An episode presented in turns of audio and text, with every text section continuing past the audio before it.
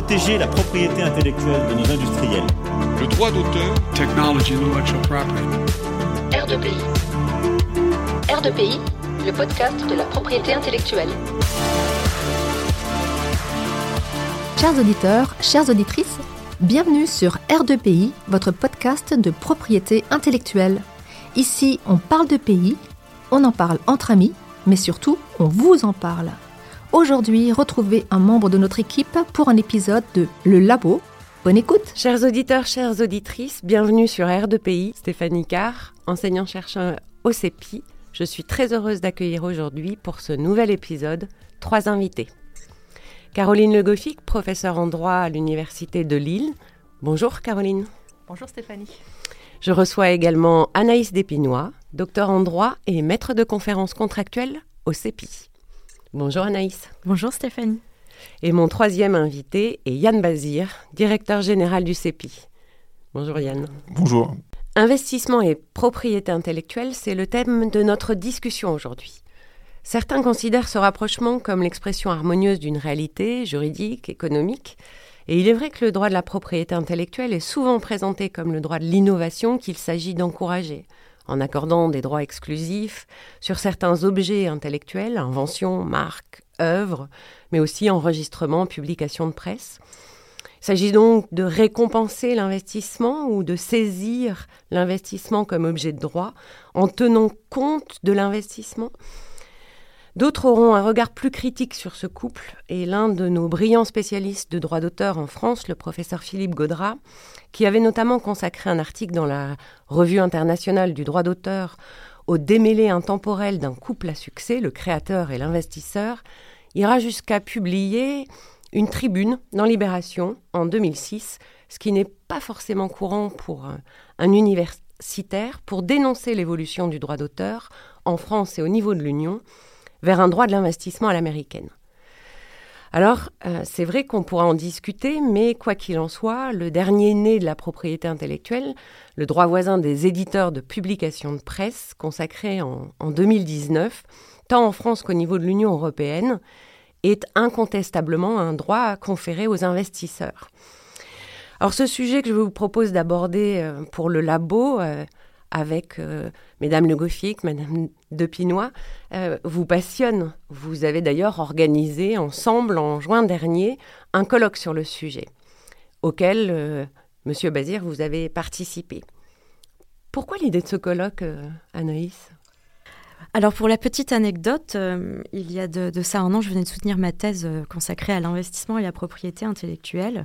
Et alors que je me trouvais euh, à Lille, à la faculté de droit, dans le, dans le bureau des doctorants, un de mes camarades doctorants de l'université Paris-Cité m'a interpellé dans le bureau des doctorants en me disant Anaïs, que penses-tu d'un colloque sur l'investissement et la propriété intellectuelle? Alors je lui ai dit elle est parfaite cette idée. On en a discuté et il m'a expliqué que de son idée, l'intérêt c'était pas tant de, parler que de l'investissement et de la propriété intellectuelle, donc non seulement de l'investissement saisi par la propriété intellectuelle, mais également de traiter euh, euh, du droit de l'investissement, des investissements étrangers saisissant la propriété intellectuelle. Et lui, c'est particulièrement cet aspect qui l'intéressait. On s'est dit que, que, ces doubles liens, ces liens réciproques n'avaient jamais, à notre connaissance, été abordés euh, sous quelque format que ce soit. Alors on a décidé d'en toucher un mot au professeur euh, Le Goffic, qui nous a encouragé à organiser ce colloque. Et on a eu le plaisir de l'organiser tous les trois, avec également Victoria Paris, qui est une doctorante de l'université Paris-Cité. Et d'après ce que j'ai compris, ce colloque a été un véritable succès. Alors, vous l'avez dit, euh, Anaïs, vous avez consacré votre thèse de doctorat, soutenue l'an passé, euh, à cette question en partant de l'exemple de la propriété littéraire et artistique. Et, euh, pourquoi ce point de départ alors que peut-être en droit d'auteur, on a l'impression que l'investissement aurait moins de place Il y avait une raison? Il y avait... Euh, oui, particulièrement, et, peut-être que je peux l'expliquer simplement de la, façon que, que, je le raconte euh, à mes proches qui ne sont absolument pas juristes. Je leur explique euh, dans ma thèse ce que je voulais faire. C'était en quelque sorte jeter un pavé dans la mare en expliquant que le droit d'auteur n'était pas forcément pas nécessairement fait comme on le croit pour protéger l'artiste, lui octroyer des droits, lui donner une rémunération pour pouvoir vivre, récompenser l'apport de sa personnalité, mais que c'était également un droit, je le crois, qui historiquement était était construit et fondé pour permettre la rentabilité d'investissements économiques dans les phases de conception coûteuse d'une création. Donc c'est une autre fonction du droit d'auteur que j'ai explorée, une fonction que, l'on considère euh, euh, plus volontiers s'agissant des autres droits de la propriété intellectuelle et notamment du droit des brevets. Euh, la crise sanitaire récemment en a fait l'épreuve. Alors c'est vrai que historiquement, le droit d'auteur, il est lié à la naissance d'un marché. C'est ce que vous évoquiez, l'économie du livre et euh, l'éditeur comme, euh, comme investisseur Effectivement, alors pour essayer de savoir si en l'état le droit de la propriété intellectuelle protège l'investissement, il m'a fallu faire des recherches, remonter dans l'histoire. Et puis quand on recherche les sources premières et les commentaires sur ces sources, on voit bien que sous l'Ancien Régime, les systèmes des patentes et des corporations étaient créés apparemment pour, euh, pour permettre la rentabilité des investissements des libraires, qu'on appelait les libraires à l'époque, euh, les éditeurs, même s'il y avait une fonction politique derrière.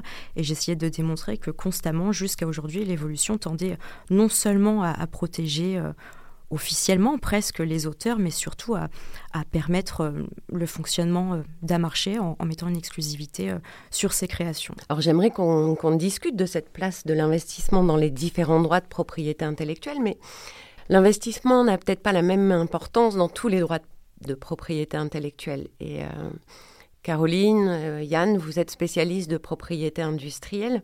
Euh, j'aimerais bien vous entendre, par exemple, en, droit des brevets, lorsque on connaît les investissements nécessaires, importants en recherche et développement, y a-t-il une, place spécifique plus grande, une, une prise en compte de l'investissement particulière?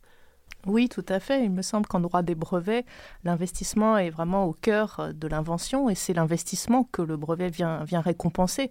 Je pense que l'illustration peut-être la plus euh, convaincante, c'est le domaine des médicaments. On sait que les, euh, les coûts de recherche et développement, lorsqu'il s'agit de mettre au point une nouvelle molécule, sont extrêmement élevés. on est autour d'un milliard de dollars. Euh, on sait qu'il faut environ 10 ans pour mettre au point une molécule. Euh, tout ça est extrêmement, extrêmement conséquent. Et de fait, quand on regarde le, règlement européen qui est relatif au certificat complémentaire de protection, qui est une forme d'extension du brevet, on constate qu'un lien est fait explicitement entre investissement et brevet. C'est véritablement l'investissement qu'il s'agit de protéger, et d'ailleurs, euh, le règlement fait référence à propos de l'autorisation de mise sur le marché, qui met un certain nombre d'années à, venir.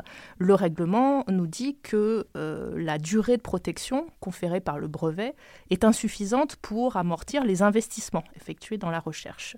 Donc on voit que euh, les investissements sont, sont au cœur des brevets. Et c'est la raison pour laquelle on rajoute euh, une durée de protection avec le certificat complémentaire euh, qui vient prendre le relais du brevet. Donc on prend en compte le temps euh, nécessaire pour l'obtention de cette autorisation de mise sur le marché et on prolonge d'autant la protection limitée à 20 ans pour le droit de brevet. C'est Exactement. L'idée est d'assurer un retour sur investissement satisfaisant pour le laboratoire. Et derrière, c'est une, recherche en matière pharmaceutique qu'il s'agit de soutenir parce que, soyons clairs, s'il n'y avait pas de brevet, il n'y aurait plus de, recherche. Peut-être qu'il faut préciser les, choses. Lorsqu'on parle d'investissement, on pense à l'investissement économique, euh, financier. Euh, mais la notion qui est au cœur de notre discussion aujourd'hui, elle peut s'entendre euh, autrement. Effectivement, la, notion d'investissement est purement économique. Euh, j'ai amenée, du coup, dans ma thèse, à, pratiquer les raisonnements économiques. mais je crois que alors historiquement aussi, quand on fait des recherches d'étymologie, quand on retourne dans le dictionnaire historique de la langue française, on se rend compte que le terme d'investissement apparaît à la fin du Moyen Âge et d'ailleurs, on dit qu'on s'investit personnellement dans un projet. Et j'ai sauté euh, sur l'occasion pour expliquer que l'investissement en propriété intellectuelle, c'était pas seulement récompenser des apports économiques dans la conception d'une création, mais également récompenser peut-être un investissement intellectuel, un investissement en soi dans la création, ce qui permettait de dépasser la problématique de savoir si l'API protège l'investissement économique ou pas. Et d'ailleurs, les commentateurs disent que non, à la rigueur, on protège un investissement intellectuel au travers des critères du droit d'auteur et de ces objets. Et j'avais envie quelque part, euh, je suis allée sur cette notion d'investissement intellectuel parce que je m'étais dit que c'était peut-être la façon de réconcilier les partisans de la fonction de protection de l'investissement intellectuel et les partisans de la fonction de, euh, de protection de l'investissement économique. Et à partir de ça, j'ai essayé de, proposer un, régime. Euh, merci Anaïs. Je crois que Yann, vous, aviez évoqué aussi lors du, du colloque cette distinction entre investissement économique, investissement intellectuel. vous voulez en dire un mot? Oui, merci Stéphanie pour, pour cette question. Alors, effectivement, lorsqu'on parle du, droit des marques, on aurait peut-être plutôt tendance à envisager uniquement l'investissement économique. Et d'ailleurs, c'est une notion qui est quand même centrale et qui est clé euh, dans, le cadre du droit des marques, euh, puisqu'on a besoin de démontrer des investissements pour l'acquisition de la distinctive par l'usage, pour la déchéance pour défaut d'usage sérieux, en tout cas pour démontrer euh, un usage sérieux ou encore pour, pour la renommer. Donc là, cette notion d'investissement, elle est au centre, elle est envisagée par la jurisprudence. Hein, dans l'arrêt Windsurfing Kimsey, on parle d'investissement. Dans les guidelines de l'UIPO, euh, pour le déposant, la notion d'investissement est aussi au, centre. Donc là, il n'y a pas d'enjeu. Par contre, la question qu'on peut se poser, c'est bien évidemment quid de l'investissement intellectuel pour, euh, pour le, droit des marques? Euh, Évidemment, cette question, pour moi, c'est presque du pain béni, puisque ça fait partie des, des, des, sujets qui m'intéressent qui le plus. C'est est-ce que le droit de marque peut être considéré comme étant un droit de création et donc autant dire est-ce qu'il y a derrière un investissement euh, intellectuel? Alors peut-être que je suis un peu seul pour affirmer cela, euh, il y a d'autres auteurs qui pensent la, même chose malgré tout, mais c'est vrai que le, droit des marques est souvent présenté comme étant un droit d'occupation. Euh, historiquement, la jurisprudence est allée dans ce sens-là, Paul Matelli l'affirmait haut et fort, et puis dans bon nombre d'ouvrages c'est également le cas. Euh, à titre personnel, je pense que c'est un droit de création. Il y a un véritable investissement intellectuel et pour s'en convaincre, il suffit d'une part d'aller voir combien coûte une création de marque, demander à la SNCF combien a coûté euh, Inouï c'est pas 100 euros, euh, c'est pas pas anodin. Donc rien que ça, je pense que pour les créateurs de marques, j'utilise à dessein le, terme créateur, c'est pas voilà, pas rien. Ensuite, d'un point de vue de la linguistique, il faut avoir en tête qu'un signe, c'est pas juste euh, la pomme croquée euh, d'Apple, c'est pas uniquement le HP de euh, Wallet Packard. Non, un signe, c'est la combinaison d'un signifiant et d'un signifié. Et finalement, la création, c'est quoi? Bah, C'est la création d'un signe, c'est la création d'une relation entre un signifiant et un signifié. Et c'est pas une occupation, loin de là. Alors c'est peut-être pas l'effort intellectuel tel qu'on l'entend pour l'originalité ou pour l'activité inventive, mais quoi qu'il en soit, il y a un acte créatif évidemment. c'est pas une occupation, c'est pas, pas une maison qu'on a occupée. Enfin, je, trouve que l'analogie est, parfaitement euh, délirante. Et puis, le troisième élément, pour s'en convaincre, et, là, c'est l'argument massu, euh, c'est aujourd'hui la jurisprudence du tribunal de l'Union européenne et avant cela de la, Cour de justice, parce que vous avez des auteurs qui viennent qui vous disent oui, mais on peut bien entendu enregistrer un terme générique pour désigner je ne sais quoi. Euh, qui serait pas, ça serait pas générique in fine, mais en tout cas pour, ça serait arbitraire. Déjà, rien que le fait d'utiliser le terme arbitraire, ça devrait mettre la puce à l'oreille aux uns et aux autres, mais ça veut rien dire en fait. Encore une fois, c'est pas parce qu'on va déposer Orange qu'il n'y a pas eu d'effort créatif. Orange pour de la téléphonie mobile, bah, il y a ce lien qui a été fait. Et prenez la jurisprudence, marque 3D, slogan, toutes les marques non traditionnelles vous avez plusieurs critères pour apprécier la distinctivité. Et en matière de marque 3D, on, vous demande que le signe diverge des normes du secteur. Bon, bah c'est quoi un signe qui diverge des normes du secteur euh, Enfin, si on doit être un peu plus prosaïque et beaucoup plus simple, c'est un signe qui n'est pas banal, tout simplement. Qui suppose des choix créatifs. Qui suppose des choix euh, qui permettent à la forme de se distinguer de ce qui se fait habituellement. Vous prenez la bouteille cristalline, c'est le béaba de la bouteille. Vous prenez une bouteille Perrier, ça diverge des normes du secteur. En tout cas, à l'époque, peut-être que ça divergeait des normes du secteur. Pour euh, une marque euh, sonore, là, on va utiliser le terme de la prégnance. C'est quoi la prégnance? Bah, ça, doit marquer l'esprit, ça doit engendrer un processus cognitif, euh, donc un signe sonore qui serait trop simple, trop court notamment, ça ne renvoie qu'à lui-même, et donc c'est refusé à l'enregistrement. Je trouve que l'élément encore le plus intéressant, c'est les slogans. Les slogans, vous avez l'arrêt Audi de, 2010, là vous avez un développement assez conséquent pour nous expliquer comment on peut enregistrer un slogan, et on vient vous dire, bah, parmi les critères, donc c'est la prégnance, pour l'apprécier, voir s'il n'y a pas un jeu de mots, voir s'il n'y a pas euh, une assonance, une allitération. Il faut que le signe soit difficilement compréhensible le consommateur, il faut euh, qu'il réfléchisse et donc qu'il y ait ce processus cognitif. On va pouvoir arriver à cela, il y a un processus créatif en amont, quoi qu'il arrive. Si vous déposez je suis le meilleur pour euh, des ordinateurs, pour un magasin de sport, ça passera pas parce que là, on va considérer que c'est trop banal.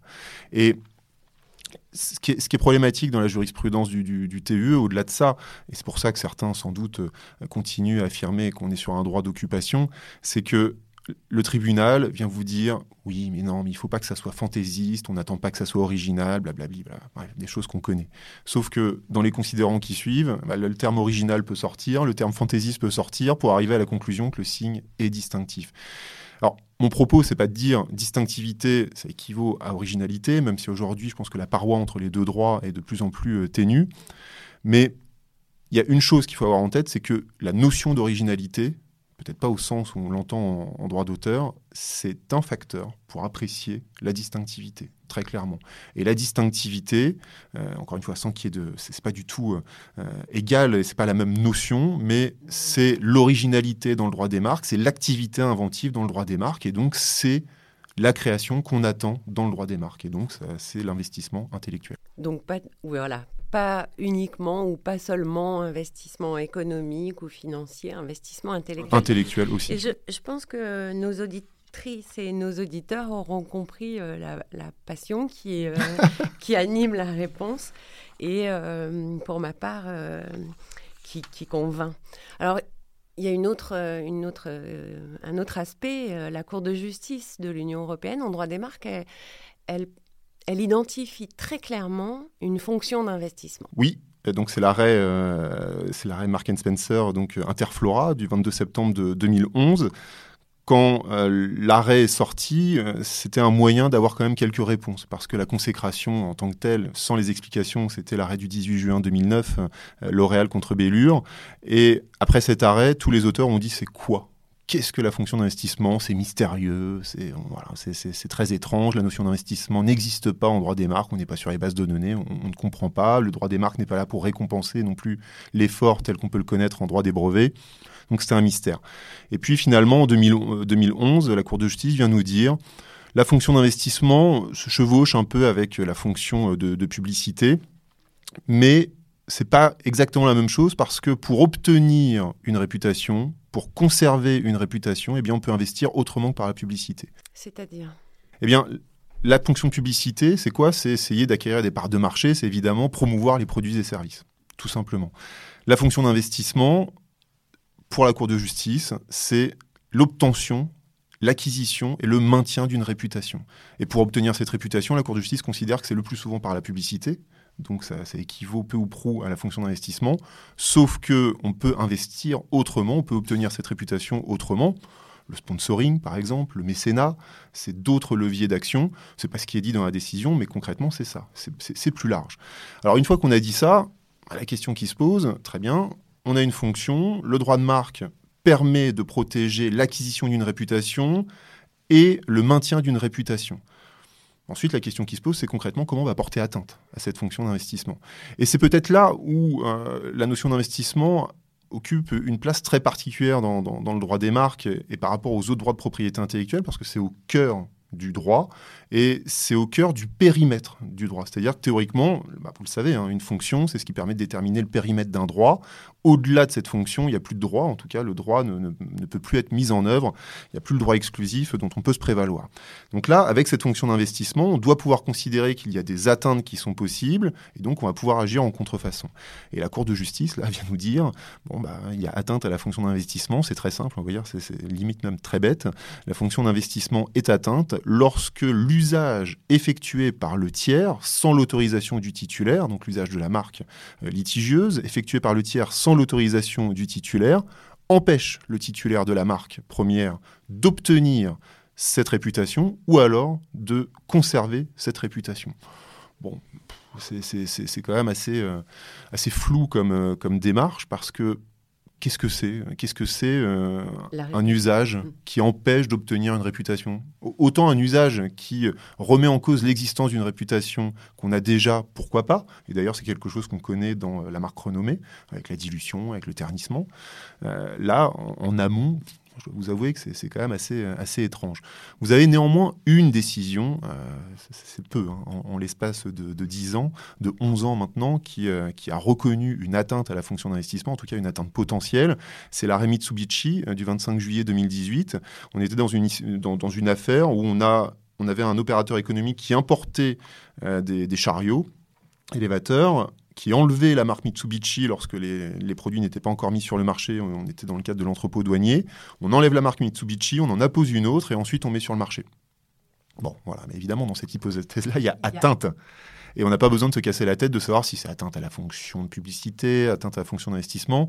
D'ailleurs, au préalable, la Cour de justice, euh, dans cet arrêt, nous dit qu'il y avait déjà une atteinte à la fonction de garantie d'identité d'origine. Mais pour la forme, on constate malgré tout une atteinte à la fonction de publicité et surtout à la fonction d'investissement. Donc avec une, spécificité de cette fonction d'investissement. Oui, mais pour, pour moi, ce n'est pas une spécificité parce que dans cette hypothèse-là, on peut considérer qu'on empêche le titulaire euh, d'obtenir une réputation parce qu'on l'empêche d'utiliser sa marque très clairement. Mais c'est l'hypothèse euh, d'un individu que vous allez euh, séquestrer et finalement on va pouvoir obtenir aussi une atteinte à la fonction d'investissement. Non, tout ça est relativement idiot. On a une fonction essentielle, ça se suffit euh, parfaitement. Et, et, on voit bien que cette fonction d'investissement, c'est une fonction qui est certes autonome, mais qui est très clairement secondaire et l'atteinte, elle peut être toujours constatée par le biais de la fonction de garantie d'identité d'origine. En tout cas, l'histoire nous, le démontre, parce qu'une décision de la Cour de justice qui vient expliciter un peu les choses, c'est quand même pas beaucoup. Et en France, sauf erreur de ma part, vous avez aussi une décision, c'est une décision du mois d'avril 2014, si je ne m'abuse pas, euh, du, TGI de Paris. Euh, c'était une affaire euh, pirate parfum, mais là, ça n'avait aucun sens. C'est-à-dire que le, juge français a fait un prix gros et a constaté une atteinte à toutes les fonctions, même la fonction de communication, même la fonction de qualité, alors que celles-ci n'ont pas été définies par la Cour de justice. Donc on ne peut pas en tirer de conséquences. Juridiquement, on a une fonction d'investissement, on a un investissement qui permet de déterminer le périmètre du droit. Après, on n'a pas beaucoup de, jurisprudence à se mettre sous la dent. Et puis d'ailleurs, ça fait aussi peut-être doublon avec le régime de la marque renommée. Oui, Merci Anne. Alors on voit l'importance hein, des, précisions apportées par la Cour de justice. Elle a d'ailleurs euh, donné des, précisions également à propos de l'investissement dans un autre euh, domaine. Et Anaïs, peut-être vous pouvez euh, nous en parler en, droit des bases de données. Euh, c'est vrai que ça paraît plus flagrant l'importance de l'investissement, y compris comme objet de droit. qu'est-ce qu'il en est? Qu'est-ce que c'est cette protection? Comment elle a été pensée? Et, qu'est-ce que précise la Cour de justice sur... Bien sûr, Stéphanie, c'est vrai. Je crois que l'exemple du droit des sui generis, des producteurs de bases de données, est l'exemple le plus éclatant euh, de la prise en compte de l'investissement par la propriété intellectuelle.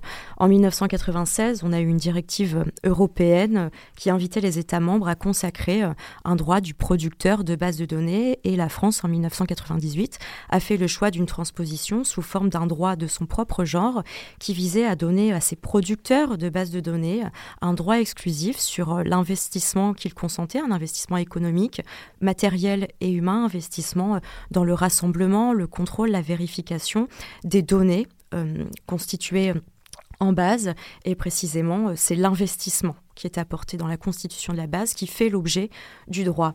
Et justement, là, en, 2004, cette fameuse Cour de justice de l'Union européenne a eu l'occasion de nous préciser euh, euh, comment devait être entendu euh, cet investissement et sur quoi il portait. En l'occurrence, on vient nous préciser que l'investissement en question doit être substantiel dans les dépenses consacrées, par exemple, à la vérification, à l'organisation des données. Donc, manifestation selon laquelle ce droit vise à protéger les investissements des producteurs et quand on relit les travaux euh, de l'époque, on voit bien euh, qu'il s'agissait aussi d'encourager, d'inciter à l'investissement dans ce domaine. C'est vrai que je crois que c'était important euh, à ce moment-là pour que le développement des bases de données ne soit pas exclusivement localisé aux États-Unis, d'apporter une réponse aussi au niveau de l'Union européenne.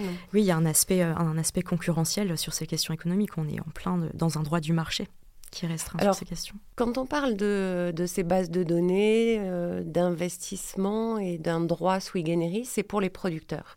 il y a d'autres producteurs qui sont pris en compte en droit de la propriété intellectuelle et où peut-être, là encore, l'investissement est au cœur Effectivement, même si c'est beaucoup moins explicite, mais on le pressent bien. Euh, en 1985, on a une, loi du 3 juillet 1985 portée par Jacques Lang, alors ministre de la Culture, qui vient consacrer euh, de manière législative un droit pour les auxiliaires de la création, que sont notamment les producteurs, les producteurs de phonogrammes, les producteurs de vidéogrammes, un droit aussi pour les entreprises de communication audiovisuelle. Et pour ces deux premiers, précisément, euh, ce droit vise à, protéger l'investissement d'une personne qui a l'initiative et la responsabilité de la fixation d'une séquence de son ou d'une séquence d'images. Oui, ça c'est peut-être important parce que vous avez utilisé, Anaïs, des termes producteurs de phonogrammes, producteurs de vidéogrammes. Euh, ça a un petit côté ancien. Euh, c'est ça, c'est une fixation de son pour les phonogrammes et une... Oui, et aujourd'hui, on a, avec le, renouvellement euh, des techniques numériques, euh, ce droit s'applique pleinement, par exemple, aux, diffusions, euh, aux diffusions numériques sur de tels supports. Alors, je vous ai coupé la parole, vous évoquiez ces producteurs de phonogrammes, ces producteurs de vidéogrammes, les organismes de radiodiffusion. tout à l'heure, en, lançant l'émission, euh, J'évoquais le droit des producteurs de, publications de presse. C'est un droit voisin tout, tout neuf. Oui, c'est le petit nouveau de la famille. En 2019, on a au niveau de l'Union européenne une nouvelle directive, la directive Damoun, euh, qui a fait l'objet euh, qui a fait beaucoup de bruit hein, dans les médias pour d'autres raisons notamment. Et cette directive vient consacrer un droit au bénéfice des, des, éditeurs et des agences de presse en ligne le but, c'était de, permettre le partage de la valeur euh, entre les éditeurs de publications, entre les, publicateurs de presse en ligne et les services d'agrégation de contenu, d'actualité, une meilleure répartition de l'utilisation euh, des publications. Et donc, euh, euh, s'il s'agit, on a fait le choix euh, d'un droit voisin, des droits d'auteur, qui est construit de façon assez similaire aux autres, quoi qu'il ait quelques spécificités. Et on retrouve cette notion d'investissement dans son droit. Évidemment, de façon sous-jacente, il s'agit de protéger les investissements des éditeurs, des agences de presse, mais surtout, l'occurrence de l'investissement, ici, elle apparaît dans le, les modalités de fixation de la rémunération des publications. Caroline, je vous vois réagir. Oui, effectivement, l'investissement quand on regarde la, loi de 2019, la loi française qui a mis en place euh, ce nouveau droit voisin pour les éditeurs de presse, on constate que euh, l'investissement apparaît explicitement dans le, Code de la propriété intellectuelle lorsqu'il s'agit de fixer le montant de la rémunération due à ces auteurs. Euh, on nous dit que la rémunération due au titre des droits voisins est assise sur les recettes de l'exploitation. Et puis juste après, on nous précise que la fixation du montant de la rémunération prend en compte des éléments tels que les investissements humains, matériels et financiers réalisés par les éditeurs et les agences de presse. Donc c'est vraiment un élément important.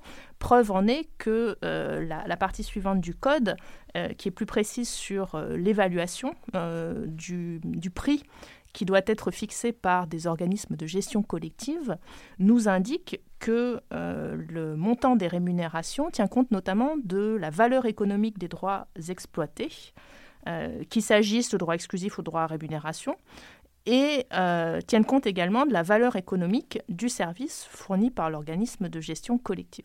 Alors, euh, je crois que c'est une, une, actualité un peu, un peu chaude en ce moment, puisqu'il y a effectivement de grandes discussions et de grandes négociations pour la fixation de des modalités de mise en œuvre de, ce droit. Anaïs, vous disiez tout à l'heure que c'est un droit quand même très, très particulier euh, par rapport aux droits voisins. Euh, et, euh, et c'est peut-être important pour nos auditeurs. Il a une durée particulièrement limitée, ce droit de, des éditeurs de publication de presse. les autres droits voisins durent une cinquantaine d'années, alors que celui-ci ne dure que deux années. Oui, donc c'est quand même un, droit euh, très très particulier. Parmi les droits voisins, euh, on a évoqué euh, les droits des producteurs de phonogrammes, de vidéogrammes, mais au, cœur même de ces de ces fixations, de ces enregistrements, euh, il y a la prestation de l'artiste-interprète. Et, oui. Et là, l'investissement, alors... euh, Alors, les droits voisins ont été, euh, ont été consacrés par la loi du 3 juillet 1985, une loi qui a été largement présentée comme une loi favorable aux producteurs de la création, alors même que la loi du 11 mars 1957 était, elle, largement consacrée à, à la défense des droits des auteurs. Et pourtant, on retrouve un peu cette, cette- cette défense, cette notion de, de défense des artistes dans la loi de 85, consacre un droit des artistes-interprètes. Euh, dans la thèse, le défi, c'était de faire une lecture générale de la propriété intellectuelle et de tous ses droits au travers euh, de la notion d'investissement. Alors, je m'attendais à ce qu'on me fasse une remarque sur, euh, sur le droit d'auteur aussi d'ailleurs et le droit de l'artiste-interprète.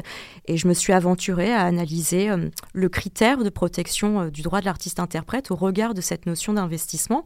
Et l'on sait que pour, qu'une interprétation soit protégée par ce droit, il faut, nous dit la jurisprudence, qu'elle soit personnelle. On a besoin d'une interprétation personnelle. Et je me suis demandé, j'ai essayé de démontrer euh, le fait que ce critère de, de personnel, de la personnalité, au fond, renvoyait à un certain investissement humain, un investissement de l'artiste dans son interprétation. on revient à la précision euh, du- de tout à l'heure, c'est-à-dire que ce qu'on appelle investissement, c'est pas forcément un investissement économique ou, Effectivement. ou financier.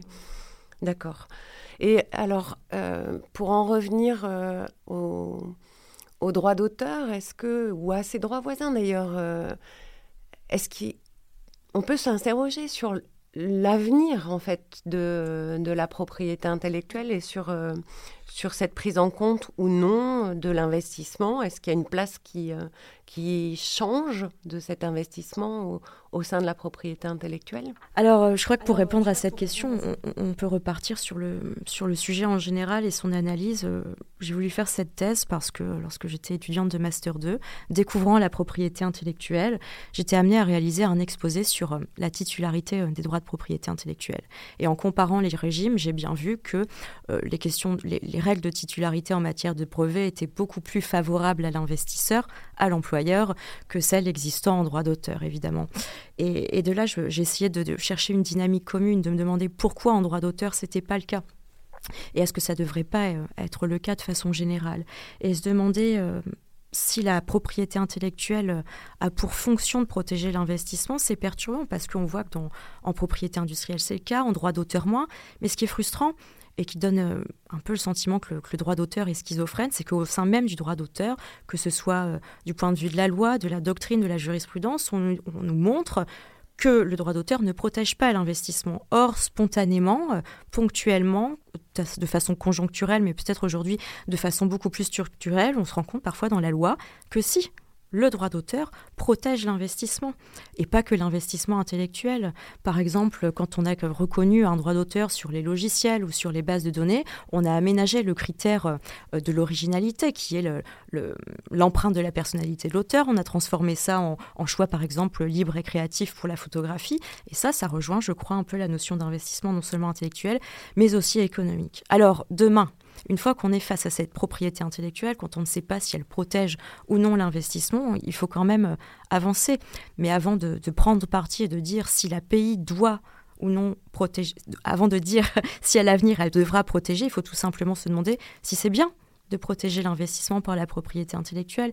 Et pour obtenir une réponse, euh, on peut avoir l'occasion de travailler sur euh, la philosophie, sur euh, les, valeurs sociales qui sont défendues par la propriété intellectuelle. Je crois que quand on protège l'investissement, on protège aussi le progrès, par exemple, parce que on n'a pas d'objet d'objets technologiques de progrès si on n'a pas d'investissement pour les développer. C'est un exemple qui pourrait être contrebalancé et, et il me semble qu'en définitive, on aura toujours des arguments pour toujours des arguments contre, et que pour dépasser les difficultés, euh, je crois qu'il faut se tourner vers le législateur, parce que des choix politiques doivent être exercés en la matière, des choix... euh, si on protège euh, l'investissement, si on décide ou bien de, ne pas le protéger, il faudra toujours qu'on ait un équilibre parce que la propriété intellectuelle devra identifier une fonction sociale et on en revient toujours à la même question qui existait déjà il y a 250 ans.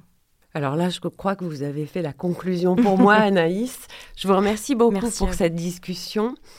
Et j'espère, chères auditrices et chers auditeurs, que cette, euh, ce nouvel épisode, cette nouvelle émission vous aura éclairé sur l'investissement en droit de la propriété intellectuelle. Au revoir à tous. revoir. Merci beaucoup. À bientôt. Merci d'avoir écouté R2PI, un podcast proposé par le CEPI. Retrouvez notre actualité sur le site du podcast et sur nos comptes Twitter, Instagram et LinkedIn. Les liens sont en description de l'épisode. Vous pouvez également nous écrire par email à l'adresse r2pi.contact@gmail.com. À la semaine prochaine.